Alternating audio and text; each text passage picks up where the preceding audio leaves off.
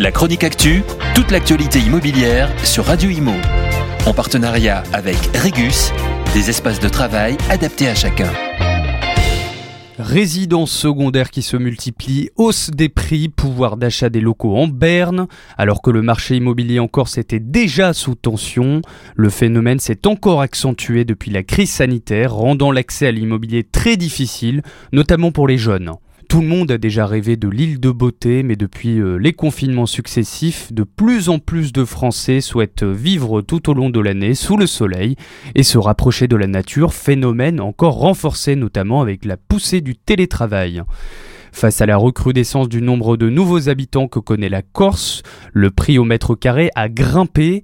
C'est ainsi euh, le cas des autres stations balnéaires de France euh, telles que Deauville. C'est aussi le cas dans les autres stations balnéaires de France telles que Deauville, Saint-Jean-Cap-Ferrat, Amatuel ou Saint-Tropez. En somme, on observe une augmentation de 13% en un an en bord de mer contre 7,7% pour l'ensemble du pays selon une étude de la Fédération nationale de l'immobilier. Petit tour d'horizon des prix de immobilier sur l'île de Beauté. Selon meilleuragent.com, spécialiste de l'estimation immobilière en ligne, le prix du mètre carré à Porto Vecchio est de 4 995 euros.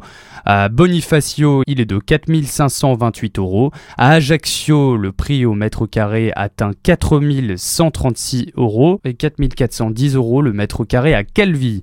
On retrouve seulement Bastia où les prix du mètre carré restent abordables à 2 940 euros le mètre carré. Dans l'ensemble, le prix de l'immobilier est exorbitant pour euh, le département le plus pauvre de France métropolitaine avec près de 20% de sa population qui vit sous le seuil de pauvreté. Face au problème de pouvoir d'achat, rares sont les locaux qui peuvent s'acheter un bien immobilier. D'après une étude menée par l'INSEE en 2018, la Corse est le département où le taux de propriétaires est parmi les plus faibles en France.